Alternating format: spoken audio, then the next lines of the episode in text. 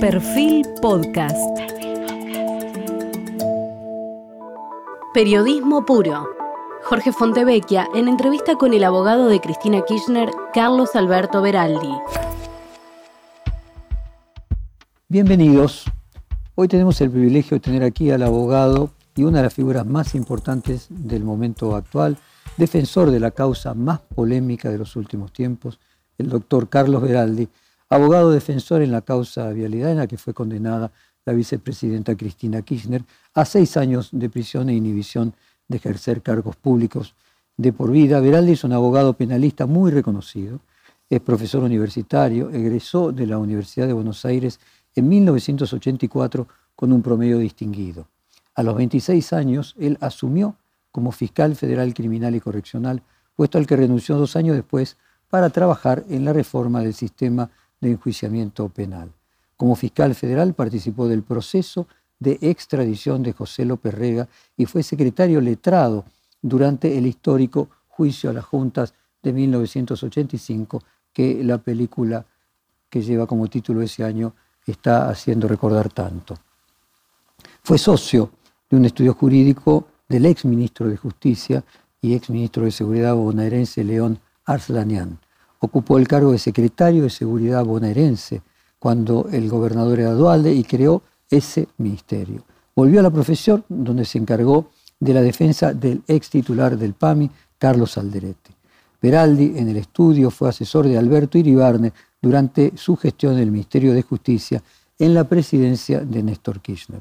Coordinó una comisión que debía redactar el nuevo Código Procesal Penal, donde trabajó la actual secretaria de Legal y Técnica, Vilma Ibarra, y legisladores de todo el espectro político. Fue la base del Código Procesal que está aprobado y aún no entró en vigor plenamente. En el año 2009 se separó del doctor Aslañán y abrió su propio estudio. Tuvo su primera reunión con Cristina Kirchner en diciembre de 2015, cuando ella todavía era presidenta de la Nación. Según el diario de la Nación, además de defenderla en casi todas sus causas judiciales, asesora a la vicepresidenta con proyectos vinculados al funcionamiento de la justicia. Le adjudican, por ejemplo, ser el autor de las ideas centrales de la reforma a la justicia que elevó el Poder Ejecutivo, que tiene una aprobación del Senado y está durmiendo en diputados. Conoció a Alberto Fernández trabajando en la Cámara Federal y lo sigue tratando en la facultad donde ambos son profesores. Eh, también lo ha visitado en Olivos y le da sus opiniones, al igual que a la vicepresidenta. Se agrega que es fanático de Boca, es socio vitalicio y tiene un palco desde hace más de 30 años. El reportaje de hoy va a atravesar distintas temáticas. Vamos a comenzar con la causabilidad, luego el caso del agua escondido, la reforma judicial, el lawfare, la propia vicepresidenta, pero vamos a comenzar primero lo primero con la causa vialidad. Doctor Veraldi, el fallo de la causa de vialidad no lo sorprendió, entiendo, ni a usted ni a la vicepresidenta que ya habían adelantado que la condena estaría escrita. Pero de cualquier forma, ¿cuál es su visión una vez que conoció la condena? Era un fallo que estaba demasiado anunciado y que lamentablemente eh, se iba a dictar como se dictó. Eh, es un fallo técnicamente arbitrario, una sentencia básicamente lo que hace es concluir y sacar las este, conclusiones de lo que fue el juicio. Y este fallo no lo ha hecho. El juicio, la audiencia de debate, ha sido muy esclarecedora en cuanto a que la acusación que se había formulado, tanto desde la perspectiva del supuesto delito de eh, asociación ilícita, como en lo que se refería al delito de defraudación, fue realmente, no quiero ser exagerado, pero pulverizada por la prueba testimonial y pericial que se fue recogiendo. En, esas condiciones, desde mi perspectiva, creo que la sentencia es un caso paradigmático de arbitrariedad. Y bueno, y ahora viene una instancia recursiva en donde vamos a hacer justamente todos los planteos que van a demostrar esto que estoy afirmando. Usted denunció a los fiscales de prevaricato. ¿Avanzó esa denuncia? No, yo no, he formulado ninguna denuncia en contra de los fiscales. Eh, Cristina Fernández de Kirchner, cuando participó del alegato en su visión o en su función de, eh, digamos, abogada en causa propia, pidió que se sacara testimonio eh, para que se analizara la conducta del fiscal, justamente porque había incurrido en una serie de contradicciones con la prueba que él mismo había citado y que, bueno, y que necesitaba necesariamente esto tiene que ser objeto de algún tipo de evaluación, ya sea desde el punto de vista disciplinario o bien en una causa penal. ¿Por qué no se unificó la causa de Otesur y los sauces con vialidad si lo que se aduce es que mm, en la causa de vialidad es que Otesur son devoluciones de los otorgamientos de obra pública de las Báez? Esa es una de las muestras más cabales de que este es un fallo arbitrario pero esto surge de la propia conducta que tuvo el tribunal oral que dicta esta sentencia. Eh, antes de que el juicio empezara, eh, el tribunal oral 5, que es el que tenía la causa de los sauces y de Tesur, se lo mandó para que se unificara. Y el tribunal oral 2, este que dictó la sentencia, dijo que de ninguna manera eso iba a ocurrir porque eran hechos independientes. Bueno, si eran hechos independientes, entonces es absolutamente injustificado e inexplicable que se lo tome ahora como un elemento para probar el delito de defraudación. Porque sobre ese tema, en realidad, en este juicio oral prácticamente no se habló nada, ni se probó nada, ni se incorporó ninguna prueba, con lo cual es, eh, digamos, muy, desde una técnica jurídica, vuelvo a insistir con la palabra, es muy arbitrario que se diga esto no lo discutimos y después se lo meritúa en la sentencia. ¿Qué sucedió con los mensajes entre Lázaro Báez y Caputo que se encontraron en el, celular de Báez? ¿Se avanzó en algo? No, eso debería ser objeto de una investigación en otro tribunal, en otro juzgado. Lo que se puso de manifiesto en, eh, digamos, en el juicio, en el alegato, que la prueba que se quería eh, encontrar en ese em, teléfono que abarcaba un periodo de dos o tres años, en realidad justamente no avalaba la tesis de la acusación, sino la controvertía. ¿Por qué? Porque solo había tres mensajes en un periodo de tiempo tan extenso y además no eran mensajes en los que interviniera la por entonces presidenta de la Nación. Eh, y por el otro lado, había una gran cantidad de comunicaciones con otros empresarios, lo cual mostraba que desde eh, la Secretaría de Obra Pública no es que se le daba un tratamiento beneficioso o, digamos, o más favorable de lo debido a, la, a sino que, bueno, en definitiva era más o menos cómo se manejaba ese funcionario.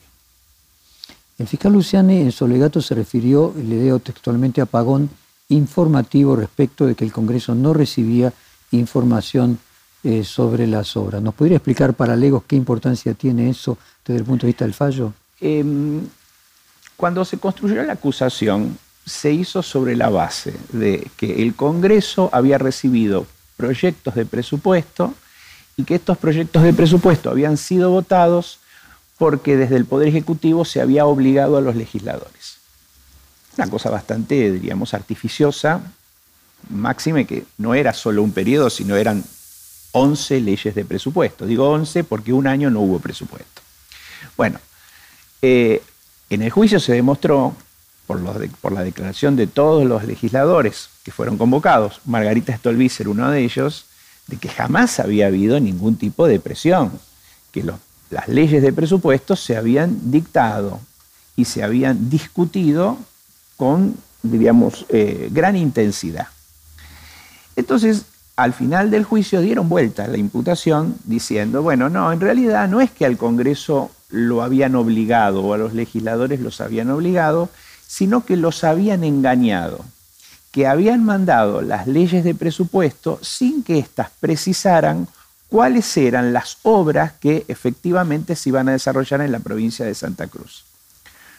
Bueno, esto necesariamente nos obligó a estudiar minuciosamente cada una de las leyes de presupuesto y nos encontramos con que el fiscal había mentido de una manera diríamos, burda, porque dentro de las leyes de presupuesto estaban las planillas que identificaban cada una de las obras que se hacían directamente a través de la Dirección Nacional de Vialidad.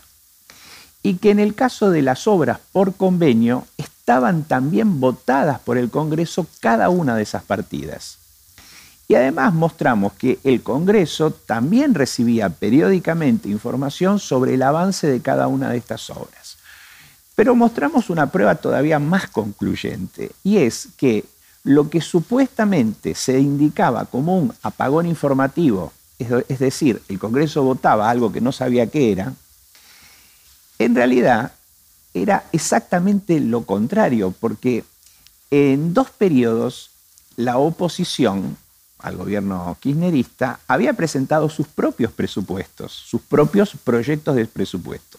Y en esos proyectos de presupuesto estaban las mismas obras que en los proyectos oficiales se le asignaba a la provincia de Santa Cruz. Es decir, era una inconsecuencia lógica que tenía el fiscal que trató de incorporar al final del juicio y que fue como un boomerang. Otra figura, así como apagón informativo, era el plan limpiar todo. ¿También podría explicarnos de su perspectiva y paralegos? Exactamente.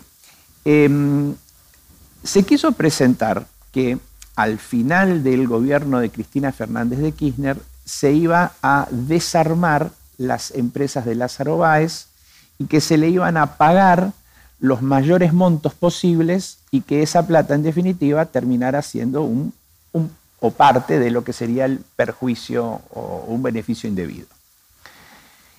Y el fiscal, en esa, diríamos, exageración que cometió a lo largo de todo, su alegato, trató de hacer creer que esto se basaba en tres cuestiones. Primero, que se habían aumentado desmesuradamente las partidas en el año 2015, es decir, se le había asignado a la provincia de Santa Cruz más presupuesto del que se le había votado en el Congreso, que se le había efectuado a Lázaro Báez un último pago en noviembre de 2015, eh, es decir, un pago in extremis, y además que Cristina Fernández de Kirchner se había reunido en la provincia de Santa Cruz, concretamente el 30 de noviembre, eh, eh, con Lázaro Báez mostrando que justo ese día, decía la Fiscalía, había llegado el avión presidencial y mostraban un vuelo rasante que había eh, efectuado el piloto que tenía la, digamos, que atendía estos aviones ese día. Bueno, era una, un cambio de la acusación otra vez, porque esto nunca se había ventilado en el juicio. ¿Y con qué nos encontramos? Primero, que durante el año 2015 las partidas presupuestarias a la provincia de Santa Cruz no habían sido aumentadas, sino que habían sido disminuidas. Esto lo mostramos con las resoluciones. La segunda cuestión que mostramos fue que ese supuesto pago hecho en noviembre jamás había ocurrido. Eso es un crédito que se le había dado de que esto se hace porque a medida que va pasando el tiempo, bueno, se reajustan los presupuestos que había una resolución administrativa, pero que nunca se había pagado absolutamente nada, y que esa reunión del 30 de noviembre, que supuestamente había ocurrido, en realidad jamás había ocurrido. ¿Por qué? Porque el avión presidencial que ellos mostraban bajando el día 30, en realidad había sido el día 29. Y el día 30 de noviembre, Cristina en ese momento no estaba en la provincia de Santa Cruz, sino estaba haciendo un acto público cerca de Bariloche. Eh, fue un golpe muy duro para la, para la Fiscalía, máxime que le habían querido dar a esto una extraordinaria trascendencia que digo, bueno, volvió otra vez a debilitar la acusación. Doctor, ¿qué posibilidades usted le asigna a un cambio de la, del fallo en la segunda instancia? Bueno, lo primero que vamos a ver es quiénes son los jueces que van a intervenir. Esto tiene que ir a una de las cuatro salas de la Cámara de Casación, eh, que en este momento está integrada por dos jueces, Hornos y Borinsky. Nosotros vamos a pedir que estos jueces eh, sean, primero, se aparten voluntariamente o si no, van a ser recusados.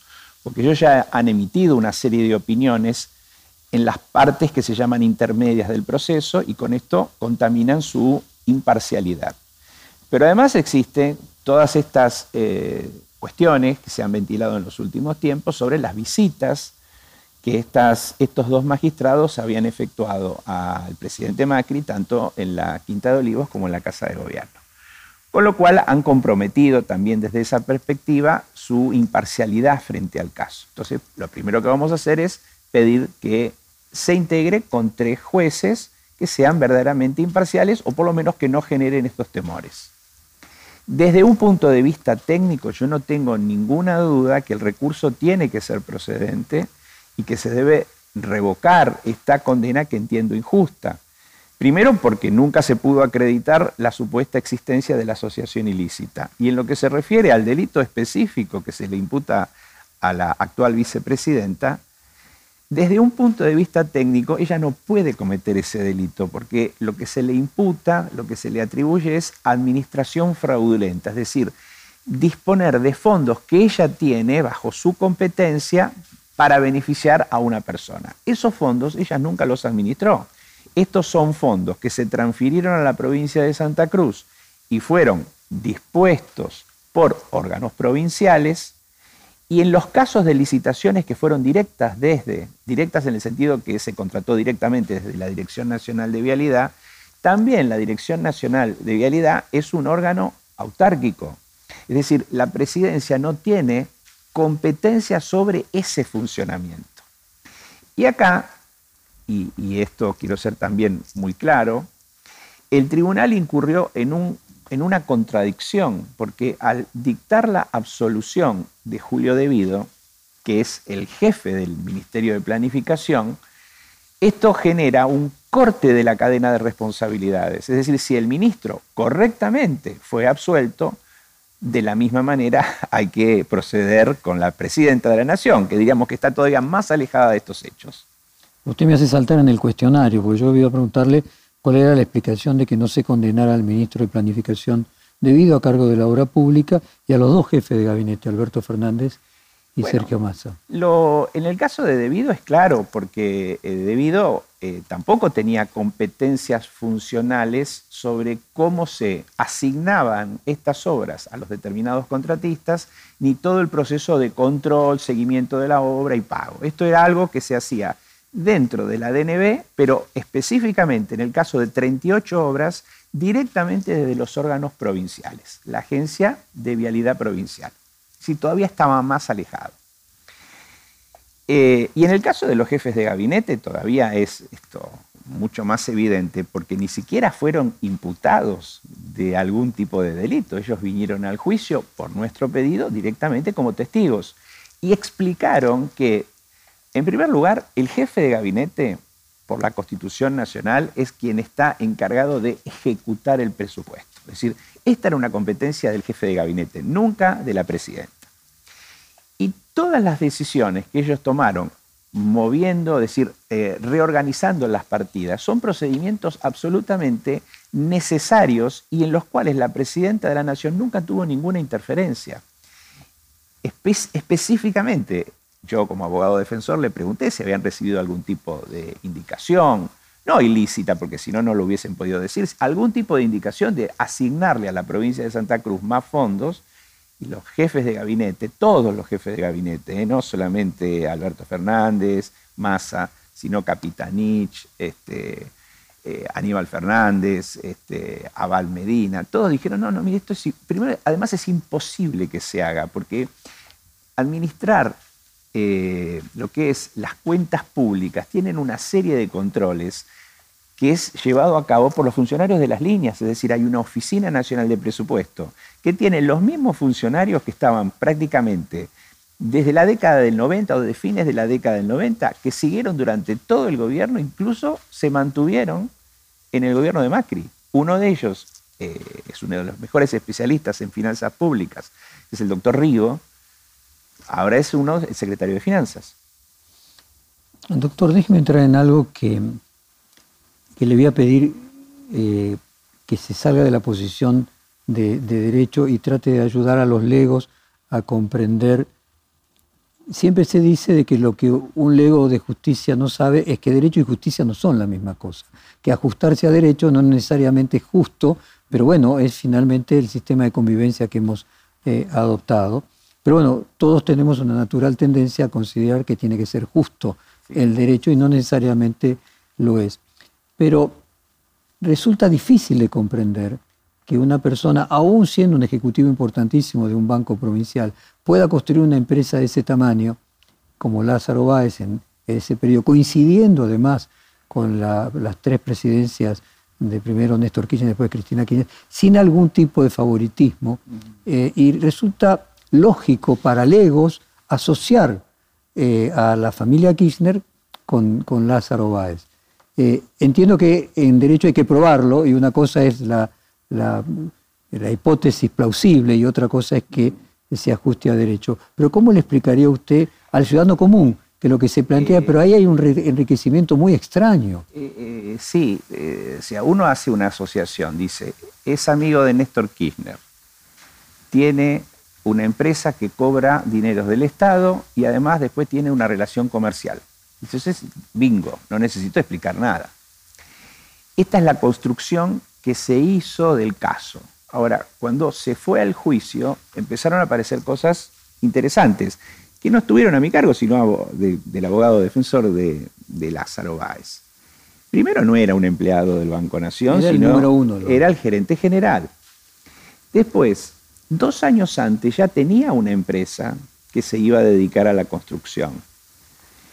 Después, Austral Construcciones no se, no se, constituyó en la fecha que indicaban los fiscales, sino venía de una gestión comercial que había hecho con un empresario Gotti muchos meses antes, incluso de que este, Cristo, eh, este, Néstor Kirchner, fuera, fuera, fuera, presidente. Eh, y después explicaron, y lo hicieron con mucho detalle, cómo esa empresa empezó a crecer absorbiendo otras empresas, por ejemplo, Canicostilla, eh, sucesión de Adelmo Biancalari. Y todo esto estaba teñido de que había habido extorsiones por parte de Lázaro Báez respecto de estos otros empresarios. Y esas empresas habían sido legítimamente este, adquiridas. Y vinieron los que habían vendido las empresas y dijeron, sí, efectivamente, nosotros esas empresas se las vendimos porque nos pagó el precio justo. Es decir, esa leyenda negra de que había absorbido todas las empresas de manera ilegítima no, eh, no era cierta.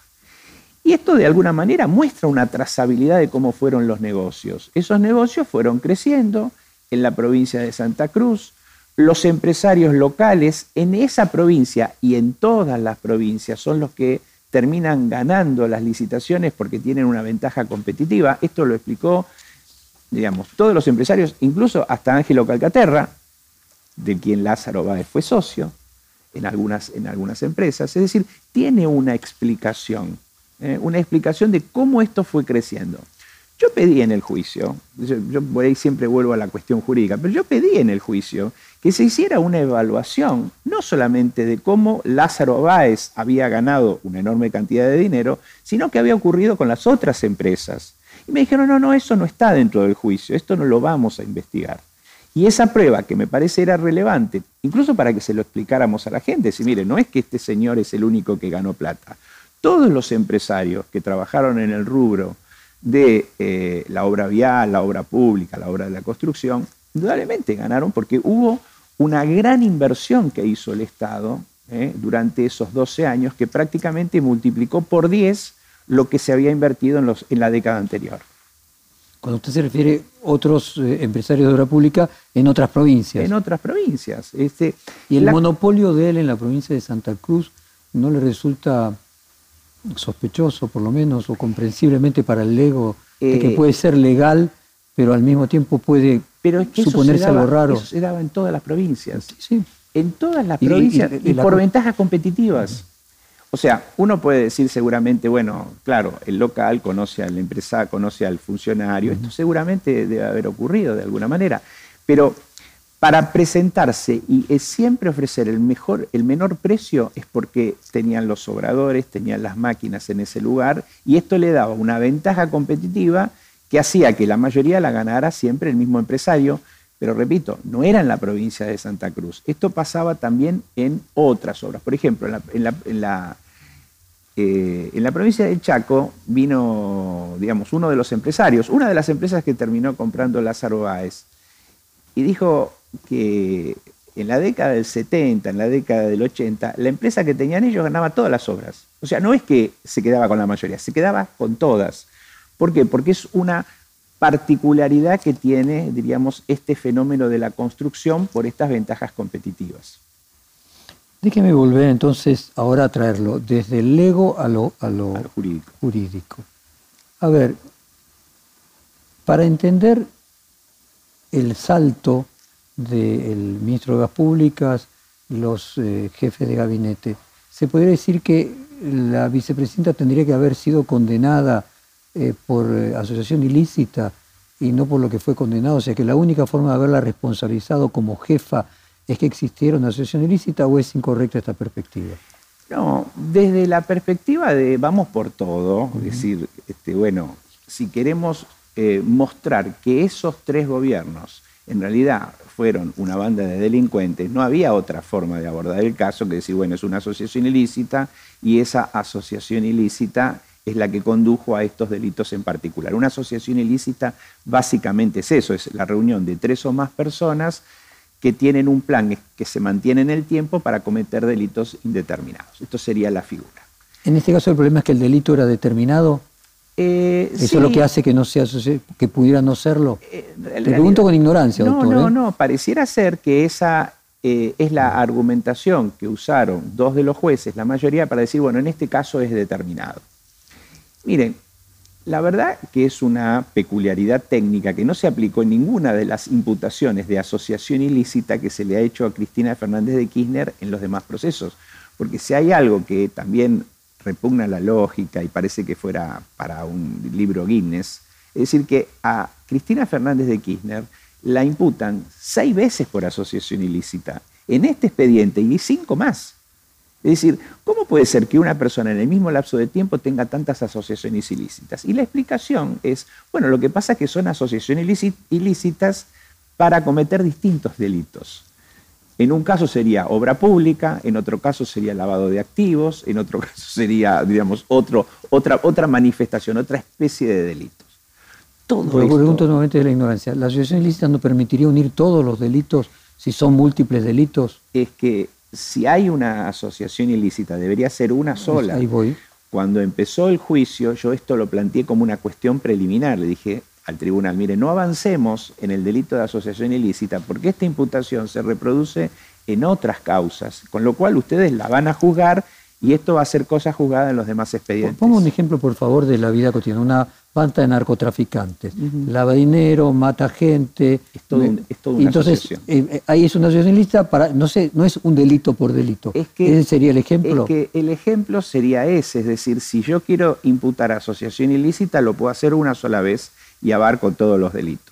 Como de lo que se trataba acá es de multiplicarle todas las imputaciones posibles, entonces le fueron armando asociaciones ilícitas según el delito que se investigaba en la causa. Por ejemplo, en Sur y los sauces es lavado de activos. Entonces, hay una asociación ilícita para lavar activos. En el caso de la obra pública, bueno, esta es una asociación ilícita para cometer eh, actos de defraudación desde un punto de vista lógico, esto es un disparate. Y lo hemos dicho de todas las maneras posibles. Y la verdad que siempre con argumentos de decir, bueno, esto se va a ver en el juicio, nunca se le dio ninguna respuesta. Ahora, me quiero detener en la hipótesis de asociación ilícita de esta causa, que es la de vialidad. Porque ahí se llegó, diríamos, a, a la demasía de considerar que los instrumentos de la asociación ilícita eran los actos oficiales, es decir, se nombraba, se creaba el Ministerio de Planificación Federal, esa era una actividad de la asociación ilícita, es decir, se dictaba un decreto, eso era el instrumento de la asociación ilícita. se mandaba una ley al Congreso como un proyecto de presupuesto, ese era el instrumento de la asociación ilícita. Y así lo que el Estado o cualquier gobierno hace naturalmente, se lo quería presentar aquí como si eso fueran actos ilícitos. Si esto hubiese sido admitido por el tribunal, se hubiese generado un verdadero caos jurídico, porque entonces la ley de presupuesto sería un acto inválido, nulo, porque sería un acto delictivo. El tribunal no avanzó en esa dirección, lo limitó, dijo que por lo menos por mayoría dijo que no había asociación ilícita porque realmente era una cosa, diríamos, inconcebible. Siguiendo con esa lógica, entonces, en las otras causas que tiene la actual vicepresidenta, ¿la asociación ilícita tampoco podría prosperar? Bueno, en el caso de eh, los sauces y Otesur, hay un sobreseimiento por estos, por estos, por, también por asociación ilícita. No debería prosperar. No debería prosperar. Déjeme nuevamente volver al Lego, ¿no? Ir, y venir entre el derecho y el sentido común. Eh, uno está acostumbrado de escuchar eh, que en la mayoría de los delitos, o muchos de ellos, aparece un actor material y un actor intelectual, eh, un jefe, para decirlo de alguna manera. Una de las formas de encontrar un jefe es con una asociación ilícita, pero no necesariamente puede haber un jefe con asociación ilícita, uno ve que hay autores intelectuales en juicios, en delitos comunes. ¿Cómo podría funcionar la idea de que alguien diría, bueno, pero ella le daba la orden al gobernador, porque el gobernador finalmente dependía del presupuesto de las obras que enviaba la nación, dependía de su capacidad de influencia en el Congreso, dependía de que luego fuera reelecto porque ella lo apoyase. ¿Cómo se puede explicar nuevamente para Legos esta idea de eh, el autor intelectual? Bien, Primero, para un lego, la figura de la asociación ilícita es una cuestión de dudosa constitucionalidad, es decir, porque a uno se lo va a penar no por lo que hizo, sino por lo que supuestamente va a hacer. Decir, recurrir a esto es cuando generalmente no se tiene prueba. Si uno tiene un delito, en un delito hay un autor que ejecuta la acción y después puede haber otras personas que participan. Unos son los que dan la idea y dan las órdenes, que se llaman instigadores, y otros son los que aportan algo, como por ejemplo si alguien va a robar algo, en el que le da el arma. Ese es un partícipe, puede ser necesario o no necesario. Esta sería la estructura que tiene el Código Penal. Muy bien, ¿qué ocurre en este caso? Se dijo que Cristina Fernández de Kirchner le había dado la orden a todos estos funcionarios que estaban por debajo, tanto en la órbita nacional como provincial, para que favorecieran a Báez. Dice que se lo había dado a los jefes de gabinete, que se lo había dado a Devido, que se lo había dado a López, que se lo había dado a Periotti, que era el director nacional de Vialidad, y que después había ido a la provincia y había dicho todo esto. Muy bien. Esto lo preguntamos en el juicio. Se lo preguntamos a todos los que vinieron a declarar. Y todo el mundo, testigos bajo juramento de decir verdad, dice jamás la presidenta dio ningún tipo de indicación en este sentido. Uno puede decir, bueno, no me importa, si no, el juicio no se probó, yo de todas maneras creo. La gente le tenía miedo y suponía que Lázaro Báez era su amigo. Supongamos.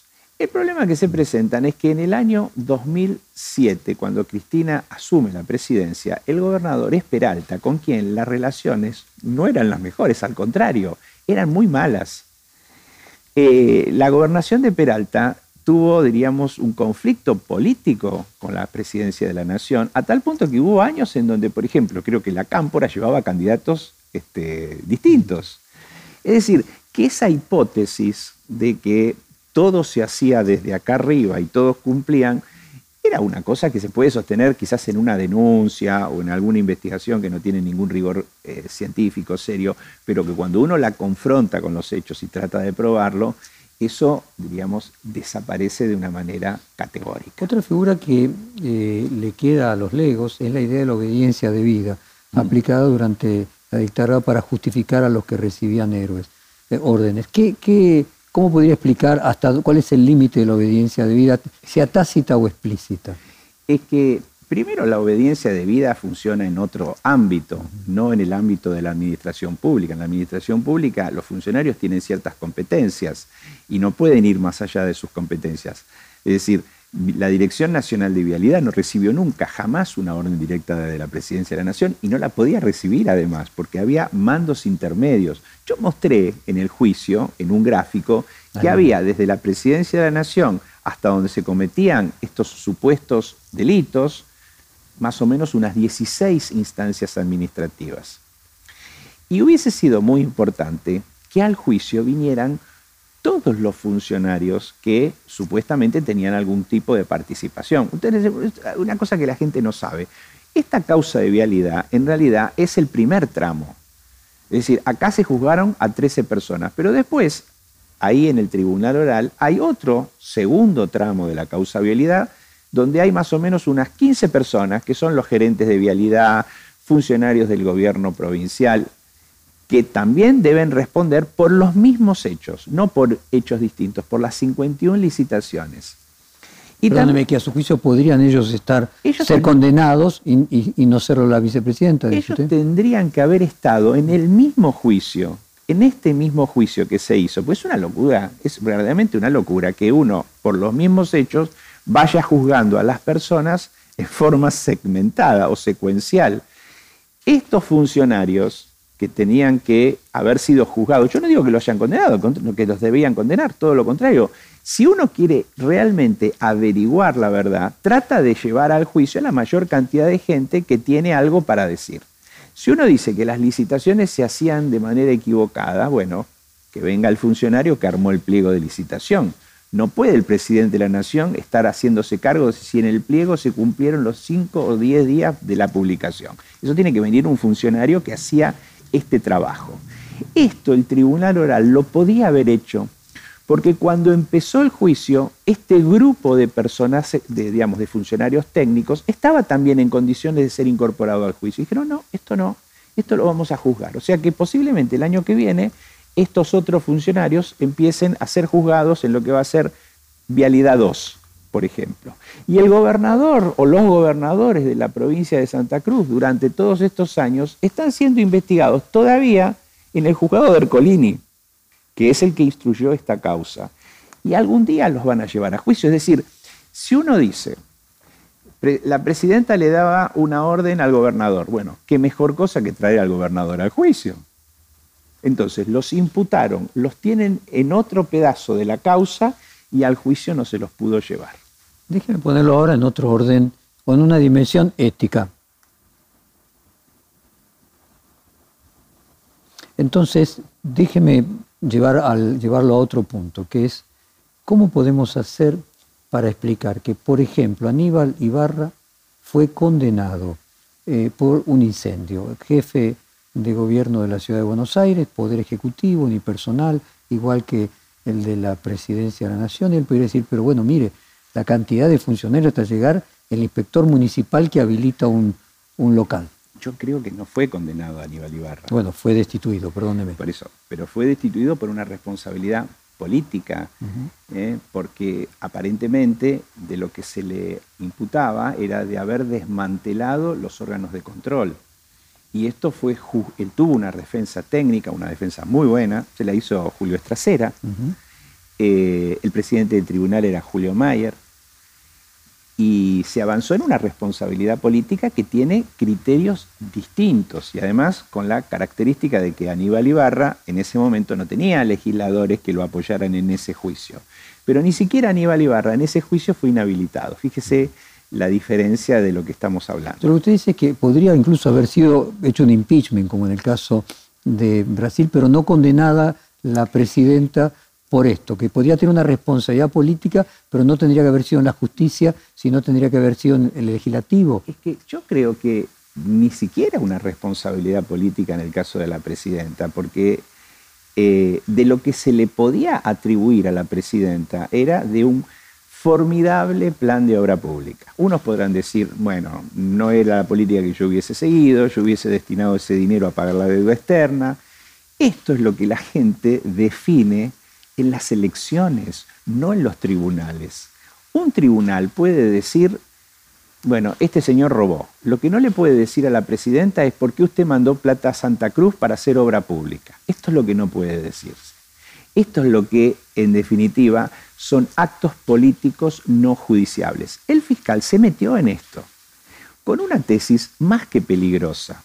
Entonces, frente a eso, lo que yo hice es mostrarle cuál era la opinión justamente del presidente de la Corte, de Rosati, cuando se refería a este problema, diciendo, mire, no, eh, los jueces son el poder menos democrático, no pueden juzgar a los órganos democráticos cuando instalan políticas públicas. Esto, esto es lo que planteamos en el juicio y creo que lo hicimos bastante bien. ¿Cómo resolvería usted?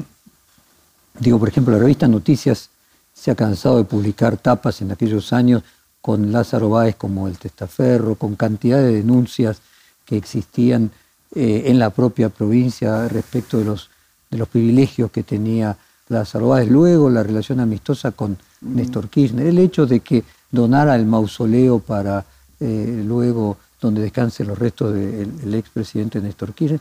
¿Cómo, ¿Cómo se podría avanzar jurídicamente para responder a las sospechas sociales del enriquecimiento desproporcionado de Lázaro Báez. ¿En qué, qué recomendaría usted? ¿Cuál sería el fuero en el que se tendría que haber avanzado? Primero, las investigaciones que se hacen desde los medios de comunicación son investigaciones periodísticas y no tienen parámetros de cómo se recoge la prueba, cómo se la evalúa. Es decir, eso es una cuestión que los periodistas hacen muy bien y que es fundamental en un Estado de Derecho. Es decir, ahora, esta discusión de si esto está bien o está mal, en definitiva, lo define la gente cuando vota. Esa es la responsabilidad política. Es decir, si yo hice mal las cosas, si yo tengo sospecha de que no me he manejado de manera transparente, se vota y ese señor no vuelve al gobierno.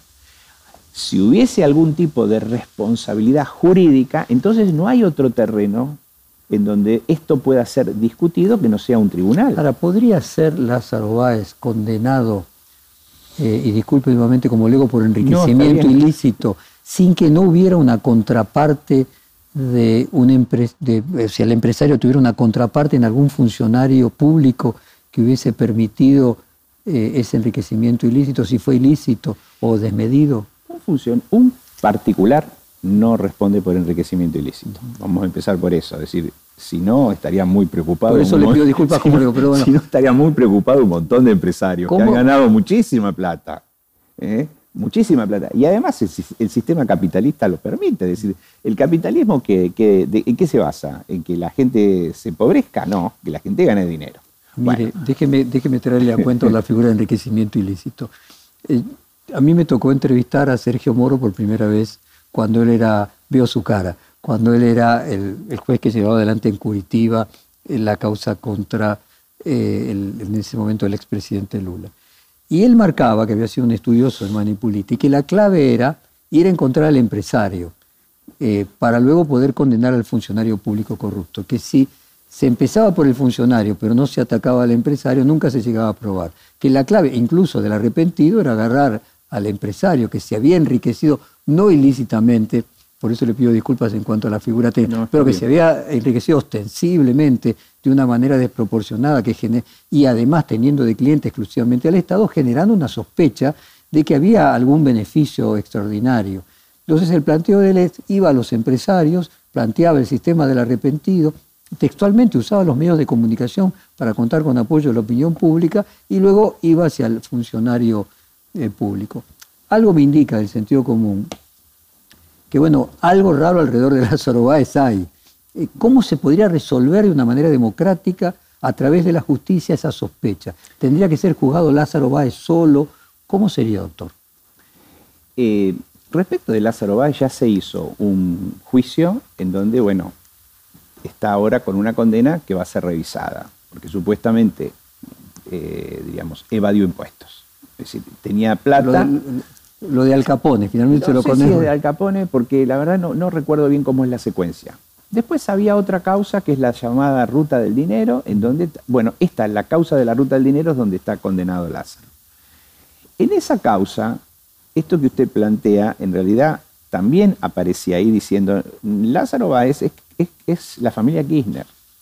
Ese es un expediente que hace unos seis o siete años que está en trámite y nunca se pudo determinar nada. Es decir, esa vinculación de que porque el empresario ganó, otro se lo regaló, es algo que tiene que ser confrontado en un juicio. Y hay que ver quién se lo regaló y si es que se lo regalaron. Había una prueba central, perdón que vuelva a mi tema, ¿no? pero había una prueba central en el juicio de vialidad y era saber si había sobreprecio, hecho central, porque estos mismos medios de comunicación que usted menciona decían, no, le pagaban lo que no correspondía. Entre los que está perfil, quiero decir. Hubo un programa específico que decía, le hicieron hacer una ruta que no iba a ningún lado, ¿eh? programa de la nata, y después que le pagaban lo que en definitiva nunca había hecho o había hecho mal. vinieron al juicio los auditores que fueron designados por Iguacel, el denunciante, y explicaron, primero, que ese programa de, eh, de televisión que había hecho la nata era absolutamente erróneo que esa ruta que mostraban no era que no llegaba a ningún lado, llegaba a algún lado. Los auditores dijeron que, salvo un 0,1%, todos los certificados de obra que se le habían abonado habían sido correctamente abonados, es decir, le pagaron lo que este señor había hecho. Y por último estaba el tema del sobreprecio. Esto fue una cosa también, digamos, descomunal, descomunal. Por ahí soy un poco largo en esta respuesta. Si uno quiere probar una defraudación, tiene que mostrar que cuando licita, el que gana cobra un precio que no corresponde. Bueno, ¿cómo se demostraba que era un precio excesivo? Pedimos una pericia contable, pero la pedimos desde la defensa, la fiscalía nunca pidió nada. Este, estas son las inconsecuencias y los vacíos de la acusación. Si querían probar una defraudación sin una pericia. Muy bien, empezó la pericia. Trajeron un perito oficial que era un perito que públicamente se manifestaba en contra de la familia Kirchner. Tuiteaba y decía que quería que los metan presos. Es decir, no podía ser perito. Lo recusamos, dijeron, no, este va a ser el perito. La fiscalía puso otro perito y nosotros pusimos un solo perito nuestro. Es decir, eran dos contra uno. Estos dos peritos hicieron un desastre en el juicio. Cuando vinieron a la audiencia y tuvieron que explicar de qué manera ellos llegaban a, esas, a esos cálculos, eh, hasta el propio tribunal advirtió que estaban mintiendo. Vamos a ver ahora cómo se refleja esto en los fundamentos. Pero en la audiencia, una cosa que yo hice en mi alegato fue cortar el juicio en pequeños pedazos y mostrar cómo lo que yo digo estaba reflejado en la prueba. Y entonces empezaron estos, estos peritos a tratar de demostrar que una obra tenía un sobreprecio comparándola con una que se hacía en la provincia de Buenos Aires que no tenía nada que ver. Es decir, era tan absurdo esto que esa pericia, a esa pericia el fiscal le dedicó en sus 90 horas de alegato 30 minutos, porque era indefendible. Es decir, entonces, si, si la ruta... no hubo enriquecimiento desproporcionado en función de mayor precio, lo que usted está diciendo, respecto de Lázaro Báez. Sí, pero es que no se probó eso. Por eso digo, no hubo. No hubo, porque en definitiva yo creo que el negocio que debe tener cualquier, en este rubro y en cualquier otro, es hacer la obra y cobrarla. Porque ya en cobrar la obra ya se tiene una ganancia. No se necesita ni robar ni no hacerla. Al contrario, se necesita tener la mayor cantidad de obras posibles, hacerlas bien y cobrarlas porque ese es el negocio. Es decir, otra cosa que se decía, es decir, las obras nunca se hicieron. Falso, se habían hecho las obras. Las obras se demoraban a propósito. Los empresarios de obra pública vinieron y dijeron, no, el negocio no es demorar la obra, el negocio es hacerla lo más rápido posible, porque de esa manera se cobra. Creo que agotamos la etapa del fallo de vialidad. Vamos a entrar ahora en otros temas. Comenzamos con con Lago Escondido, doctor, el mismo día que se iba a conocer la condena del Tribunal del Juicio de Vialidad, eh, el día previo en realidad salió a la luz el viaje de jueces, fiscales y funcionarios y empresarios a Lago Escondido, aparentemente con gastos cubiertos por el grupo Clarín. Deme su propia impresión del viaje y que si usted considera que esto es un hecho aislado, significa una práctica habitual. Yo creo que es un hecho gravísimo y que pone en, digamos, al descubierto sospechas que teníamos, digamos, generalizadas acerca de interferencias en eh, el Poder Judicial. Eh, este viaje, ya de los jueces por sí solos, aun cuando no se tomen en cuenta esos chats acerca de los cuales se puede cuestionar si son de origen lícito o no, ya muestra una, práctica que debe ser totalmente, eh, digamos, desvirtuada, porque si el Poder Judicial y los jueces tienen muy mala imagen, este tipo de hechos en realidad lo que hacen es empeorarla. En Europa hay una ley de lobby, no está dirigida al Poder Judicial, sí al legislativo. En Estados Unidos hubo y se derogaron y se volvieron a plantear.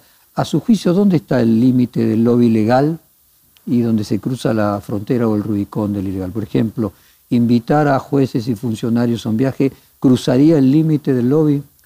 Eso, sin lugar a dudas, no solamente cruza el límite, sino constituye un delito. Porque si uno le da un beneficio económico a un juez, aun cuando no le pida nada a cambio, eso es una infracción a la ley penal prevista específicamente en un artículo que es el 259, que se la entrega de una dádiva.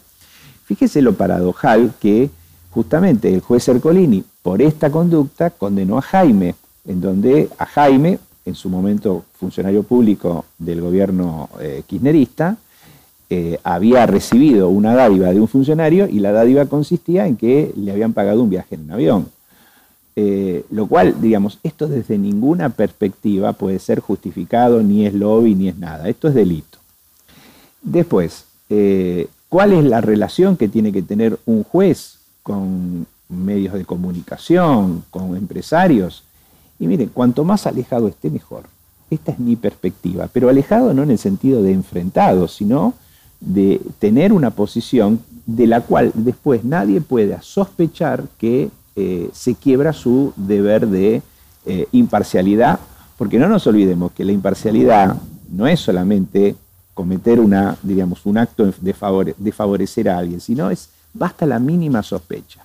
Y si uno se sube al, avión de un empresario, y la verdad, y después tiene casos de ese empresario, la cuestión es bastante escandalosa. Eh, vuelvo con el tema de los legos. Eh, ¿qué, implica que en primera instancia el juez Ercolini se había declarado incompetente la causa, la trasladó al sur, luego vuelve a recibirla, la instruye, se pasa a otro juez? ¿Podría darnos una explicación didáctica? Eh, sí, con esto volvemos a la causa de vialidad. en realidad la causa de vialidad no es algo que empezó en el año 2016, sino que se origina en una denuncia que había presentado la diputada Carrió en el año 2008. Esa, esa denuncia daba cuenta de supuestamente eh, defraudaciones o licitaciones indebidas en la provincia de Santa Cruz, entre otras cosas que se denunciaban. Ercolini, eh, por ese hecho, dijo, no, esto en realidad no es competencia mía, me voy a declarar incompetencia y lo voy a mandar a la provincia de Santa Cruz.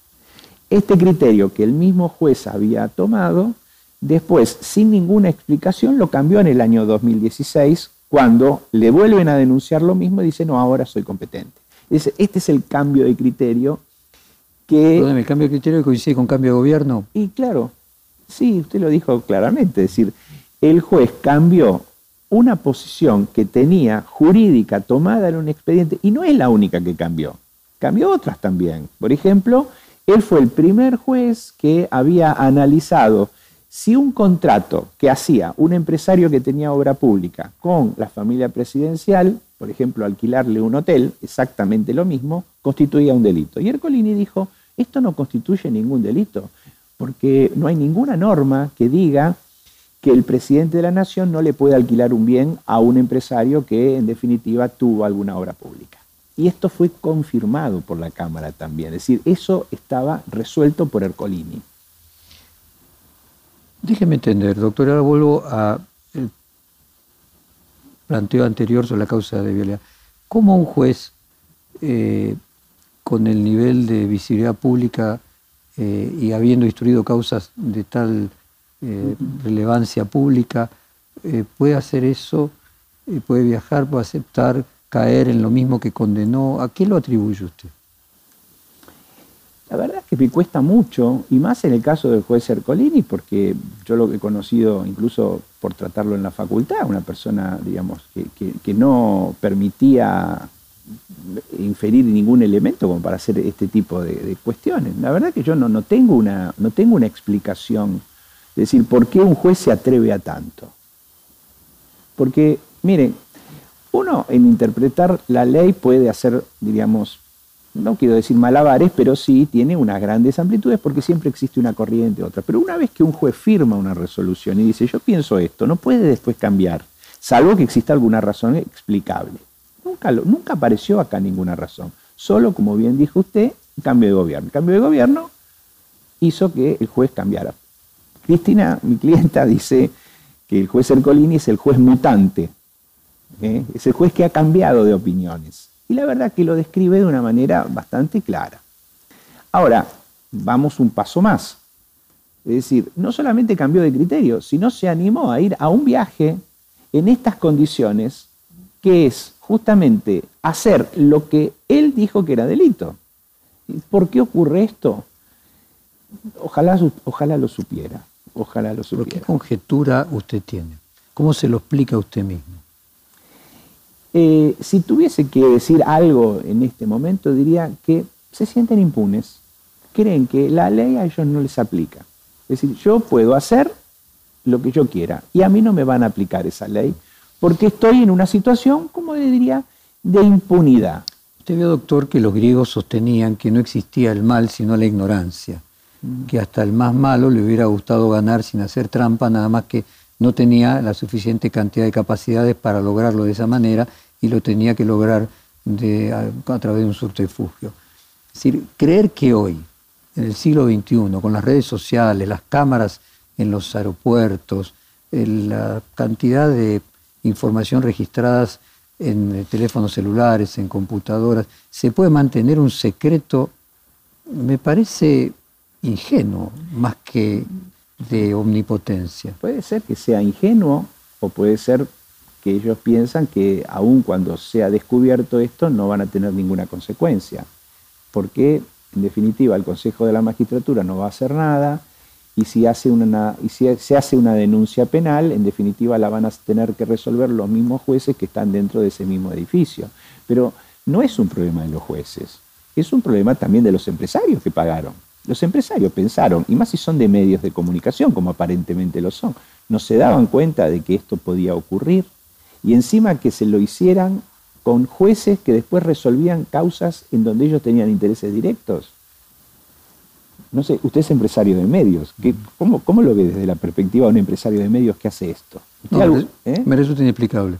bueno, a mí me pasa más o menos lo mismo. Pero supongo que un juez federal eh, debe estar más sensible aún a las cuestiones de derecho y más si había juzgado lo mismo, eh, me resulta aún todavía más, más llamativo. A ver, entiendo mal, ¿usted cree que no va a prosperar la denuncia que hizo el presidente Alberto Fernández? O sea, que finalmente no, va a suceder. ellos piensan que no va a prosperar. Yo creo que siempre hay un hecho que es, diríamos, el punto de quiebre. Y creo que este puede ser el creo, ¿eh? no sé si soy muy optimista, pero puede ser el punto de quiebre. Porque hay ciertas cosas que uno las dice, las dice, las dice, pero cuando las ve y aparecen en la televisión, de ahí no se retrocede. Y esto me parece que es lo que está ocurriendo, y más porque, bueno, encima no es que solamente están esos chats, sino que ahora hay fotos, y se hicieron unos allanamientos, y se han secuestrado facturas, en fin, me parece que esto va a evolucionar. Hubo un comunicado de la Universidad de Buenos Aires que condenó a los docentes de la institución eh, involucrados en el, en el viaje. ¿Qué rol a su juicio debería tomar? Usted también es profesor junto con Ercolini en la Facultad de Derecho. Sí, sí, yo este, también eh, firmé la solicitud de juicio académico. Hay más o menos unas, creo que 10.000 firmas ya. Y me parece que tiene que ser esto analizado. Es una inconducta que desde la universidad no puede ser contemplada. Más si uno encima es profesor en la mm, asignatura que es especialización de administración de justicia. Es como, digamos, esto es tan ridículo, es tan ridículo esto, que es difícil de explicar. Y yo entiendo que cuando la gente eh, ve estas, estas palabras, que yo digo, bueno, quizás se está exagerando, pero no, no estoy exagerando. Fíjese, un juez que comete esta conducta enseña en la facultad a los alumnos los principios de la administración de justicia, cómo se manejan los tribunales. Es algo más grotesco. Yo no, no, no tengo, digamos, límite para esto. Y respecto del Consejo de la Magistratura, independientemente de la facultad.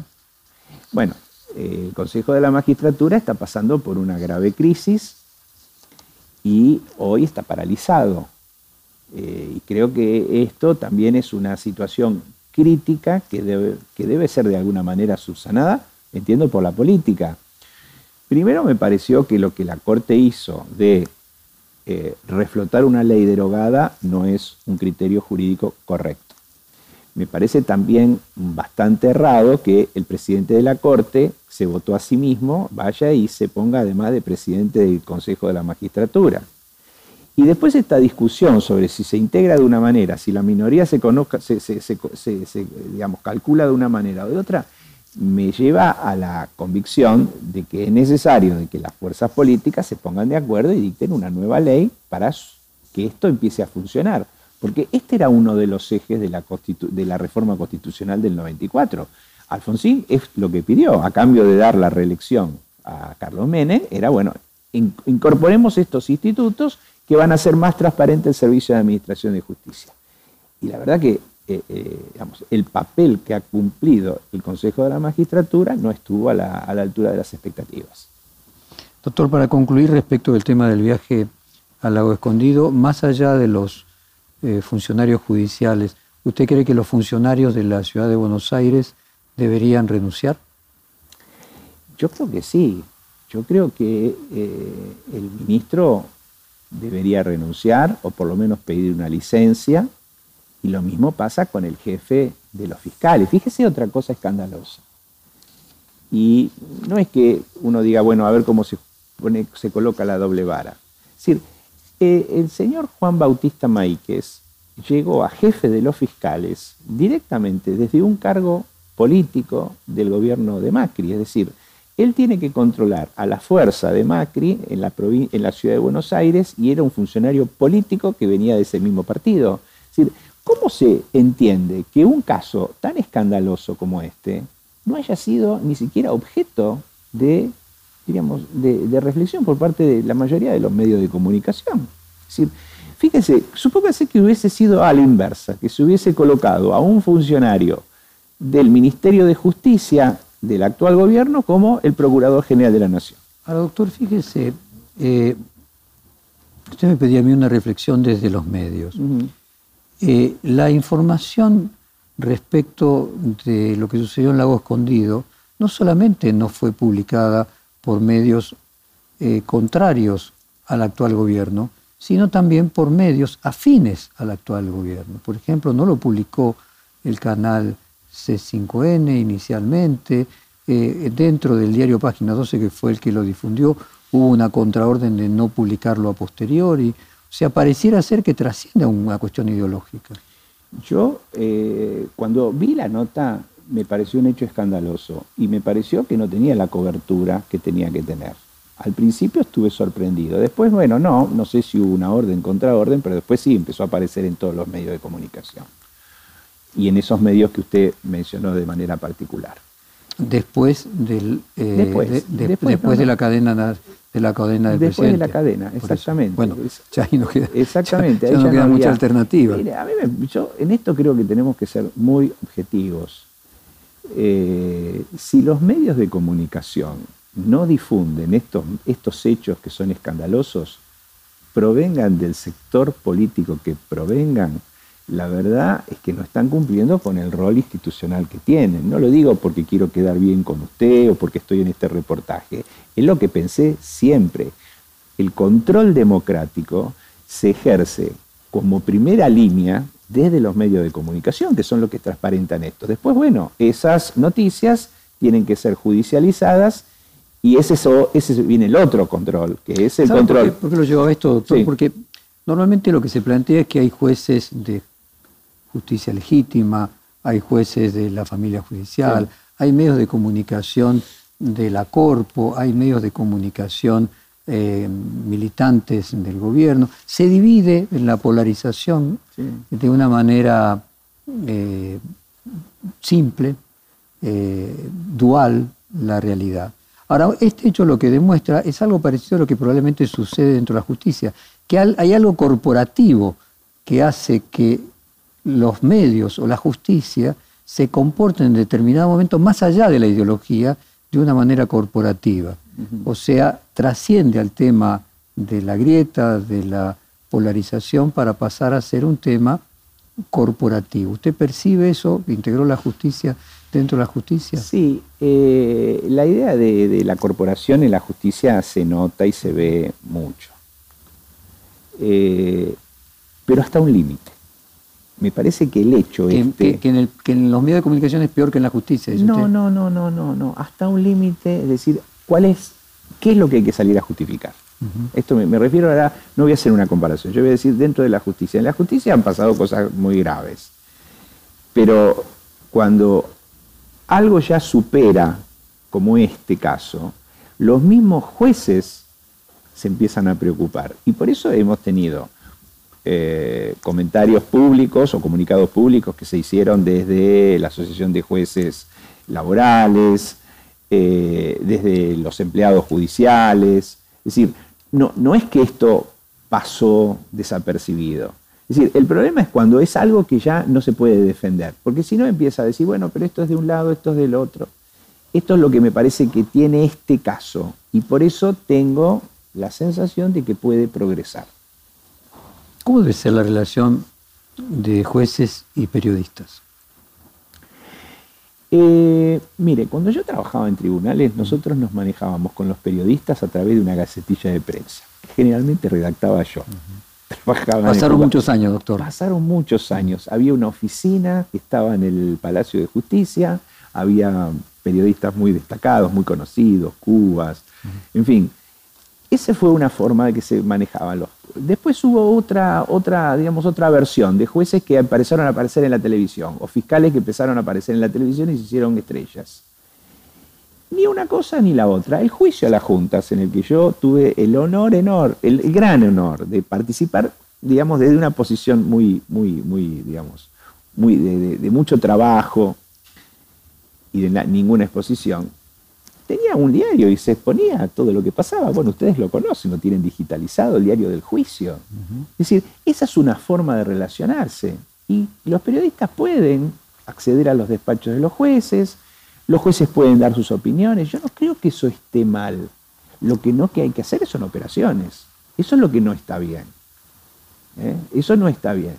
Por ejemplo, ¿Sabe qué se dice? En el periodismo se dice que somos el primer auxiliar de la justicia, que nosotros iniciamos el proceso con, con la denuncia. Y siempre se planteaba que la idea del cuarto poder, que bueno, de hecho es la, la, procuración, pero de un planteo originario, era bueno que el periodismo es un auxiliar de la justicia que colabora imperfectamente acercando prueba de una manera eh, con no el nivel de perfección que puede lograr la justicia. No, es seguro. Y esa es una parte, y hay otra parte en donde son grandes auxiliares cuando se hacen juicios orales y públicos para que esa publicidad realmente sea, eh, digamos, eh, masiva. Es decir, eso es lo que tiene que lograrse a través del periodismo. Es decir, se hace una denuncia, bueno, cuando se llega a juicio, entonces también se difunda cómo ese juicio se desarrolló. Volviendo al tema de vialidad. El tema de vialidad tuvo un apagón informativo el juicio prácticamente no fue cubierto por los periodistas, salvo los que se dedican específicamente a judiciales. Salvo en lo que fue el primer momento, cuando se leyó la acusación y la vicepresidenta actual estaba en la, estaba en la audiencia, después vino toda una cantidad enorme de pruebas que prácticamente la gente no se enteró hasta que llegó al final del juicio, bueno, y se tuvo en cadena nacional el alegato del fiscal. Es decir, esto es lo que me parece que debería ser corregido. ¿eh? Me parece que esto... Doctor, el fiscal tuvo una discusión pública, no sé si se lo pudiera llamar escrache. ¿Usted alguna vez eh, tuvo algún episodio por la calle donde le hayan insultado? No, no, no, al contrario, al contrario. Siempre me, me, encontré con satisfacciones que yo ni siquiera voy a esperar. Yo soy un abogado de bajo perfil, más allá de lo que está pasando ahora. Eh, pero a partir de que soy el abogado de, la doctora Fernández, sí, se me ha conocido en los medios de comunicación y hasta ahora, gracias a Dios, siempre lo que he recibido fueron elogios, este, gente que se quiere sacar foto conmigo, lo cual me parece es una cosa insólita. De, cualquier forma, criticaría cualquier me eh, parece abominable. Insulto a, me parece abominable, abominable. Esta técnica fascista de, de, escrachar a la gente eh, me parece que es este, oprobiosa. Doctor, déjeme llegar en el tema del lawfare. ¿Usted cree que hay lawfare y que hay lawfare en América Latina y en la Argentina? En ese caso, ¿podría explicarnos en qué consiste? Sí, yo creo que hay lawfare. No sé si el nombre es el aplicable o no, que es utilizar procesos judiciales con la finalidad de eh, perseguir a dirigentes políticos. Esto ocurre a nivel continental, ha ocurrido con Lula, ha ocurrido con otras, este, con otras personalidades, y es una forma de, diríamos, desnaturalizar para lo que se ha construido el sistema de administración de justicia. Decir, y esto se ve no solamente cuando actúa a favor, sino cuando actúa en contra. y digo actúa en contra, es decir, cuando no avanza eh, respecto del el esclarecimiento de ciertas cosas. Por ejemplo, no puedo dejar de mencionar que hace más de dos años que eh, Pepín Rodríguez Simón está en Uruguay y el proceso de extradición no avanza. Es una cosa insólita.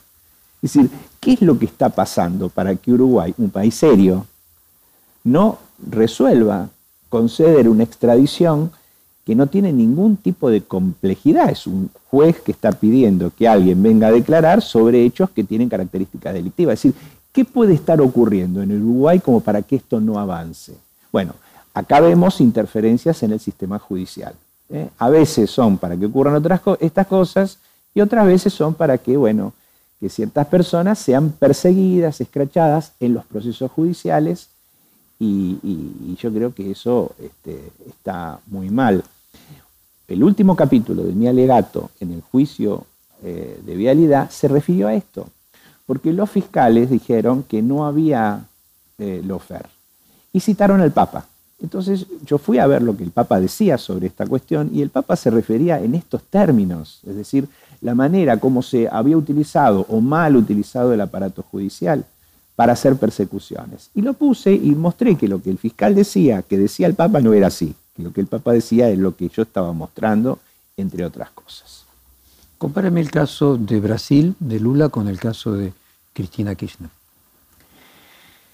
Eh, en el caso de Lula eh, se le dictó una condena sobre la base de pruebas que, primero, en un proceso judicial que había sido sustanciado por un juez que no era imparcial y que las pruebas que se utilizaron terminaron siendo desvirtuadas en instancias superiores y por eso terminó siendo absuelto. Creo que esos puntos de contacto existen en el caso de Cristina Fernández de Kirchner de una manera evidente, es decir, pensar que Bonadío o Ercolini eran jueces eh, imparciales o que este tribunal oral, después de lo que apareció con el tema de la Liverpool y, ese tipo de cuestiones, eh, pasa el, el filtro de temor objetivo de parcialidad, creo que no, no, lo hace y que creo que no son jueces imparciales.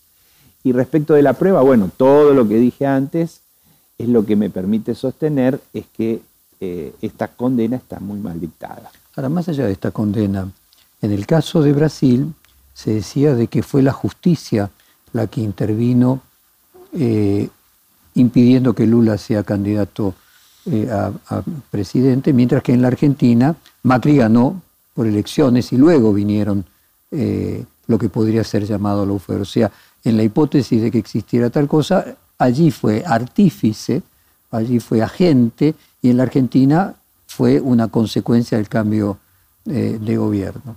Eh, en Brasil lo resolvió la propia justicia y la propia política, o sea, el mismo Supremo Tribunal que había fallado de una manera, falló de otra, y la población votó de una manera distinta en, las elecciones siguientes. ¿Cómo se resuelve en el caso de la Argentina? Usted mencionó antes, se tienen que poner de acuerdo las fuerzas eh, políticas. ¿Cómo se resuelve? La verdad que no tengo yo una, eh, una fórmula para solucionarlo. Lo digo desde... Perdóneme que lo interrumpa. ¿Cómo se resuelve? Quiero decir, si no pueden ponerse de acuerdo de nombrar al procurador, a un juez, una vacancia en la Corte Suprema de Justicia, ¿Cómo se resuelve el problema de conflicto entre que el Frente de Todos dice que esta justicia favorece a Juntos por el Cambio y Juntos por el Cambio? ¿Cómo se resuelve? Eh, iba a contestar eso. No tengo una respuesta. Yo pensé que quizás había ciertos temas que podían movilizar a que nos pusiéramos de acuerdo sobre ciertas cosas. Por ejemplo, tener una corte más este, eficaz o tener un consejo de la magistratura que funcione estas son las cosas que creo que deberían eh, ser la preocupación de nuestros políticos. Y me parece que estos son temas que deberían trascender, como se dice habitualmente, la grieta, y debería, eh, deberían generar este, consenso. No sé, no sé qué pasa. La verdad no lo sé. A ver, una tesis, a ver si le resulta plausible. La gobernabilidad se resuelve con hegemonía o con consenso. Hay uno que domina todo el resto o si ninguno alcanza a dominar todo el resto, es necesario un consenso con el otro. ¿Todavía hay una parte del sector político que cree que puede ser hegemónica? Es que no se puede ser hegemónico para esto. Este es el problema. nunca se llega a esos niveles. Por ejemplo, si uno tiene que nombrar un procurador necesita dos tercios y a eso no se llega, no, no se alcanza, ni se alcanzó nunca. Se necesita consenso para esto. Entonces, mientras la Constitución fije ese tipo de mayorías, no hay otra posibilidad de que se pongan de acuerdo las fuerzas políticas, porque supongamos que ahora en el 2023 hay un cambio de gobierno y gana este, la oposición. La oposición. ¿Cómo nombra a un procurador y cómo nombra a un este, ministro de la Corte si los otros siempre van a tener una minoría con una entidad suficiente como para generar esta oposición? Esto es lo que hay que entender. ¿eh? Y lo que, en fin, lo que yo trato de, explicar humildemente cuando hablo con mis colegas que por ahí tienen posiciones políticas distintas o piensan de otra manera, pero me parece que esto es quizás el salto en calidad que tiene que tener nuestra democracia que a cumplir nada más ni nada menos que 40 años. Es decir, ya esto debería funcionar. Es decir, ¿para qué elegimos un Consejo de la Magistratura si después a los jueces, en vez de seleccionarlos por la calidad, los seleccionan a través de componentes políticas? Y después ahora, como no se pueden hacer esa componente, no se pueden nombrar a los jueces. Es decir, esto es lo que hay que cambiar. Y esto hay que hacerlo en serio. En fin, no sé si hay un procedimiento para hacerlo, pero por lo menos hay que decirlo. Y bueno, y generar preocupación. Doctor, eh, el día del, fallo condenatorio, eh, en, la, en el discurso que dio la vicepresidenta después de conocerlo, se la vio muy afectada. Eh, ¿Quedó emocionalmente afectada a pesar de que suponía cuál iba a ser el resultado de la condena? Yo, la verdad, más allá de, la última parte del discurso, no la vi afectada y yo había hablado un rato antes con ella y ella, en primer lugar, siempre me dijo, me van a condenar, no tengo ninguna duda que lo van a hacer. Y el fallo no le iba a cambiar nada de lo que ella pensaba. Eh, afronta todos estos procesos judiciales con una entereza que yo creo que no debe tener, que solo pocas cosas. Solo pocas personas pueden tener. Pues no es que se han metido con ella, se han metido con su familia, se han metido con sus hijos y especialmente con su hija. Este quizás es el punto donde ella entra en, digamos, la afecta muchísimo. Pero después lo ha llevado el proceso judicial con una interesa increíble y, bueno, y tiene, digamos, una valentía que yo creo que, no sé, pocos hombres tienen. ¿Y cómo termina? ¿Cómo se imagina la evolución? ¿Usted tiene expectativa de que sea revisado en casación? Mire, yo soy un hombre del derecho, eh, aún en las peores circunstancias siempre tengo la convicción de que esto va a ser revisado, porque eh, objetivamente y honestamente, honestamente pienso que es una sentencia injusta, que es una condena injusta, y que los procesos judiciales deberían terminar, diríamos, con absoluciones, porque Miren, cuando la acusan en el tema del memorándum de traición a la patria, es tan ridículo lo que le están imputando, que bueno, por eso hoy está sobreseída ¿eh? y hay un tribunal que tiene que revisar. Cuando le imputan que ha lavado dinero porque alquiló hoteles, esta imputación es tan insólita que en algún momento, y ya un tribunal lo dijo, no puede avanzarse en una este, imputación penal porque es poco seria es poco serio. Para, para, Lego, lo que usted está diciendo es que no se puede lavar dinero blanco, para que la audiencia entienda. ¿Es eso a lo que, se refiere? No es que blanco ni negro. El tema es que hacer un contrato de alquiler donde una persona alquila algo y paga justamente lo que significa usar esto, es un acto lícito, esto no constituye ningún delito. Lo dijo Ercolini, fíjese, lo dijo Ercolini. Mira, ¿a dónde me voy a remitir? Estos son cuestiones que tienen que ver más con la persecución que con lo jurídico. Por eso yo la defiendo, porque si esto tuviese, diríamos, otras implicancias, es decir, bueno, quizá, pero yo veo claramente que estas causas judiciales que le han hecho son absolutamente. Ahora, doctor, perdóneme que, lo, que lo interrumpo. Usted habrá visto que mi tono ha sido muy cortés durante todo. Y, todo. y, lo, y lo agradezco. Pero, ¿no le parece por lo menos reprobable de que se le alquile, que el presidente, la presidenta en, ese momento, a un eh, proveedor del Estado, eh, ¿no le parece que, aunque jurídicamente no sea ilegal, ¿no le parece por lo menos éticamente cuestionable? Mire, de, esa cuestión de si esto es ético o no es ético, la verdad yo no voy a hacer. yo le pregunto al ciudadano. Es que el ciudadano, es que el ciudadano le va a contestar esto. Mire, si no hay una norma que me lo impida, yo lo puedo hacer, porque todo lo que está, todo lo que no está prohibido está permitido. Ahora, usted me dice, y bueno, ¿y por Mire, no sé este, si esto se debe hacer, si no se debe hacer. Lo que concretamente yo tengo como norte en toda mi tarea es que esto se esclarezca en el plano en el que yo intervengo, porque yo no tengo la, el, el metro para medir la moral de la gente, porque pasan muchas cosas, pero de lo que yo me, ocupo es mostrar que esto no es delito, pero no es porque lo dije yo, sino porque ya lo, hecho, lo ha dicho un tribunal. Y me parece muy mal, muy mal, que incluso se metan con la hija cuando todo el mundo sabe que ella jamás cumplió ninguna función política. Doctor, estamos llegando al final del reportaje y siempre le pregunto a los entrevistados si hay algo que no haya preguntado, algo que agregar. Así que bueno, eh, cedo el micrófono a los minutos finales.